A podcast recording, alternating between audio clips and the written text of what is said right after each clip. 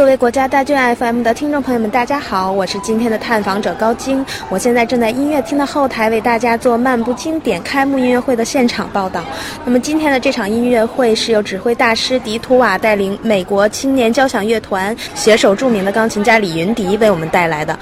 那么，刚刚结束的上半场的开场，就是指挥大师迪图瓦带领美国青椒为我们演绎的作曲家谭盾的最新作品《风与鸟的密语》，这也是这部作品在中国第一次演出。那么，今天最有意思的是，所有在现场的观众都成了这部作品首演的参与者。那大家都是提前通过大剧院的微信下载了相关的音频，也就是各种各样清脆的鸟鸣。